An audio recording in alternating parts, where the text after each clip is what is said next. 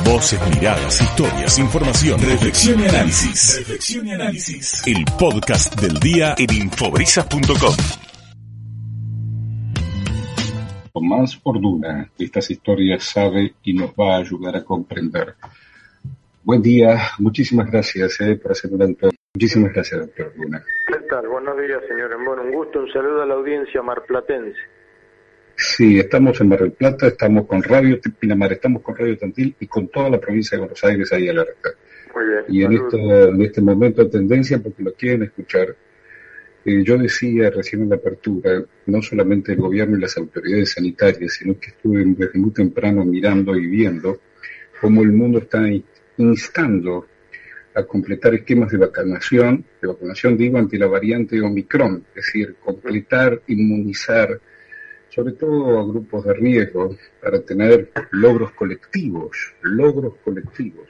Cuéntanos de qué se trata primero esta variante y de qué manera nos puede pegar en este espacio del planeta.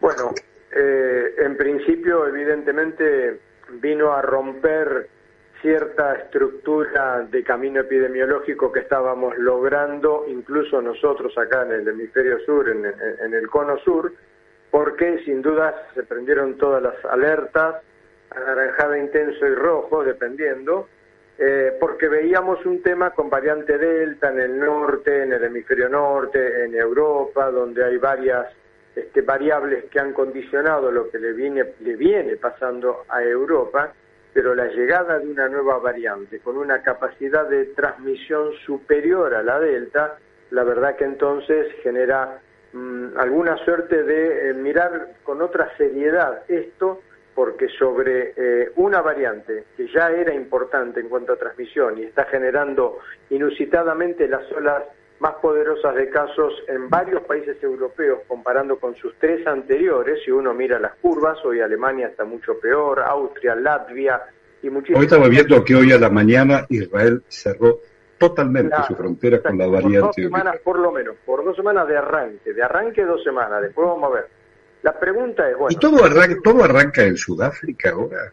Bueno, este, este sur africano porque hay alguna razón, señor Borbón, fundamental para entender. Cuanto más tiempo pasa de persona a persona, persona a persona, persona a persona, un virus, y si a su vez pasa por muchas personas potencialmente inmunocomprometidas, es decir, que no tienen capacidad de frenar siquiera esa reproducción, todo eso va generando errores en la multiplicación del virus, son las famosas mutaciones, que en este caso, esta nueva variante Omicron, tiene 32 detectadas mutaciones, de las cuales por lo menos 9 ya estuvieron en las otras tres variantes, eh, perdón, cuatro variantes anteriores de preocupación, y tiene las propias, o sea, ha tenido una cantidad de, de mutaciones que no tuvieron ninguna de las cuatro anteriores, ni siquiera Delta. Eso lo que le ha mejorado muchísimo es la capacidad de transmisión persona a persona. Quiere decir, está muy bien adaptado a la especie humana y es muy fácil que cuando alguien tose y elimina, si está infectado obviamente, y sobre todo en los primeros días, gran cantidad de virus, sabemos hoy que la vía aerógena es la más importante, puede contaminar entre 5 y 10 personas, una sola persona. Ha, ha ocupado el 75% de los aislamientos en Sudáfrica en tan solo menos de 20 días. ¿Y nosotros cómo nos vamos a atajar de este lío? Bueno, y ahí está la discusión. ¿Qué tenemos que hacer? En principio se está monitoreando, bueno, no se van a habilitar los vuelos de África. Eh, dentro de una o dos semanas comenzaba Ethiopian Airlines nuevamente sus vuelos desde Etiopía a Argentina. Ahora han quedado cancelados. No teníamos otros y tenemos indirectamente llegada por Brasil, por ejemplo. Ese es uno de los lugares que esperamos también Brasil colabore con una fuerte vigilancia epidemiológica y, por ejemplo, tenemos cuestiones, los cruceros, ya hemos leído que es época de cruceros, en los cruceros... Bueno, el día viernes yo estaba haciendo Radio Nacional y hubo una alerta en Ushuaia, Ushuaia, un crucero que debía haber ido haciendo punta en Ushuaia y luego a la Antártida con 173 casos, así que esos mismos casos los tripulantes fueron derivados a otro espacio. Nunca terminaron de zarpar al destino Antártida. Sí, están aislados, el 10% de ellos dio positivo y quedaron totalmente aislados, que va a ser por lo menos dos semanas aislados ahí en el, puerto. Y entonces la pregunta es, si recordamos el inicio de la pandemia, todo lo que hacemos es retrasar la llegada. Siempre van a llegar las variantes a cualquier lugar del mundo.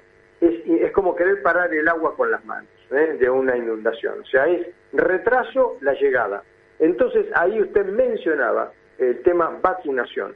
Nuestro foco desde el punto de vista de, de la comunicación, de abogar, es, tenemos un 35% de población que necesitamos que se vacune, que por diferentes razones no lo están haciendo y no tenemos tantos antivacunas. Hay acá alguna cuestión como de relajamiento, de pensar que ya la cosa medio pasó, que no es tan terrible, y ahí necesitamos, sobre todo en el grupo de 12 años a 17 que son adolescentes, tenemos muchos que recibieron primera dosis pero no vinieron por la segunda cuando ya lo podrían haber hecho, tenemos un número importante que no tienen ni una dosis. Y en el grupo que le sigue, que va de los 18 a los 39 años, está el otro gran target que necesitamos comprendan vacunarse. Hoy estamos mejor con los niños que con los adolescentes, paradójicamente, cuando tanto candombe se armó al inicio.